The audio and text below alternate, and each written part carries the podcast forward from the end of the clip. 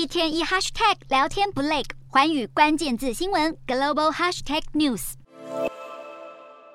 黑夜中的监视器画面，满满都是剧烈飞舞的雪花。美国的致命暴风雪几乎瘫痪了纽约州西部的水牛城，当地灾情严重，陆续传出民众死伤，有些死者遗体在车内被发现，还有人是埋在积雪中被找到。纽约州长已经取得了拜登政府同意，提出联邦灾难宣言，出动大约两百位国民警卫队成员进行紧急搜救。同时运送物资，确认各家民众的状况。根据电力追踪数据，美国在二十五号当天依然有超过十五万户家庭与企业处在停电状态。这几天的耶诞假期，有上万个航班被取消，区域道路交通也被迫阻断。加拿大部分地区的平安夜也不太好过，当地卑诗省受到暴风雪影响，一架巴士在高速公路意外翻车，初步调查原因就是因为路面严重结冰。另外，远在欧洲的奥地利也有雪崩灾害。奥地利西部城镇的滑雪胜地在二十五号发生雪崩，大约有两百位救难人员在事发地点大规模搜索，要把埋在雪里的滑雪游客赶紧救出。